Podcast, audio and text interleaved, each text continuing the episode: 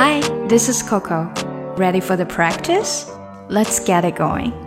马上呢就要过圣诞，还有过元旦了。那很多人呢会选择在元旦的这个假期出去玩一下。那如果到了国外，我们要入住酒店，应该学会怎样的几句话呢？今天我们来学习几个最简单的句子。那通常到了酒店，我们第一件事要做的就是去前台登记入住了。登记入住就是 check in Check in，check in。那既然 check in 是入住，那么当你要走的时候，需要去前台办理那个结账叫什么呢？没错，把 in 换成 out 就可以了。check out，check out 就是要走了。那么第一句话我们要学的就是啊，我想要办理入住。I'd like to check in, please.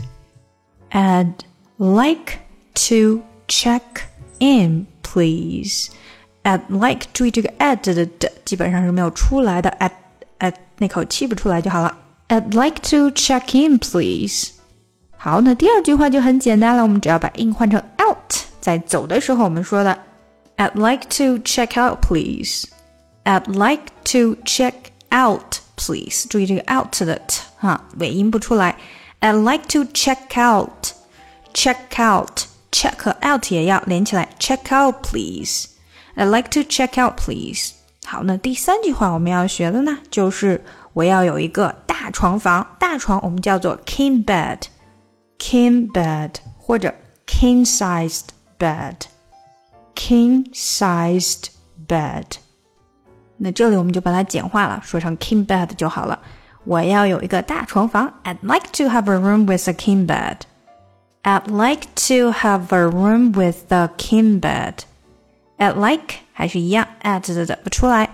To have a to have a room with a king bed. I'd like to have a room with a king bed. I'd like to have a room with a king bed.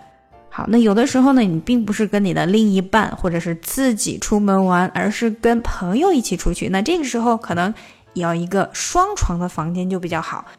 那双床房间的床呢，通常都是 queen sized bed。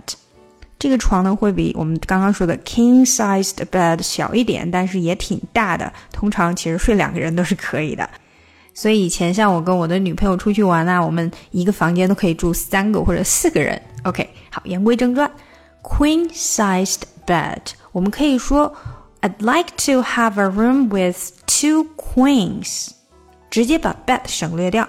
I'd like to have a room with two queens，这就是我要一个双床房了。I'd like to have a room with two queens. I'd like to have a room with two queens。当然，我们也可以把这个 queen beds 直接说出来。I'd like to have a room with two queen beds. I'd like to have a room with two queen beds. 或者呢，你不把这个 queen 说出来，你只是说我要两张床的房间，你就把 queen 去掉就可以了。I'd like to have a room with two beds. I'd like to have a room with two beds. 那大家在说这个 bed 的时候一定要注意，因为我听到了很多人都把这个音会说错，他们 either 说成 bad 变成了 b a d，或者 bide 变成了 b i d，所以它是一个 bed bed，这个 a 是一个 short e sound，就是你的嘴巴呢，嗯、呃，呈现一个很自然放松的张开状态，哎哎哎，bed。Okay, I'd like to have a room with two beds. Alright，最后一句话我们要学的就是，可不可以给我拿两个牙刷和一些牙膏呢？ 如果你要去美国的话，那么这句话你一定要学会了，因为大部分美国的嗯酒店房间都是不提供牙刷牙膏的，你必须要问他要牙刷 toothbrush，toothbrush 牙膏 toothpaste，toothpaste。Can you please get me two toothbrushes and some toothpaste? Can you please get me two toothbrushes and some toothpaste? Can you please get me two toothbrushes and some toothpaste? Can you please get me two toothbrushes and some toothpaste? Alright，这就是我们今天学的出国文必须要学会的最简单的五句话啦。第一句，我想要办理入住，I'd like to check in, please。 第二句，啊，我要退房了，I'd like to check out, please。第三句，我想要一个大床房，I'd like to have a room with a king bed。第四句，我想要一个双床房，I'd like to have a room with two queens。或者 I'd like to have a room with two beds。第五句，请给我拿两个牙刷和一些牙膏好吗？Can you please get me two toothbrushes and some toothpaste？ 想要进一步学习口语、搞定听力，一定不要错过我的新专辑《看美剧学英语》。Jingle all the way. Oh, what fun it is to ride in a one horse open sleigh.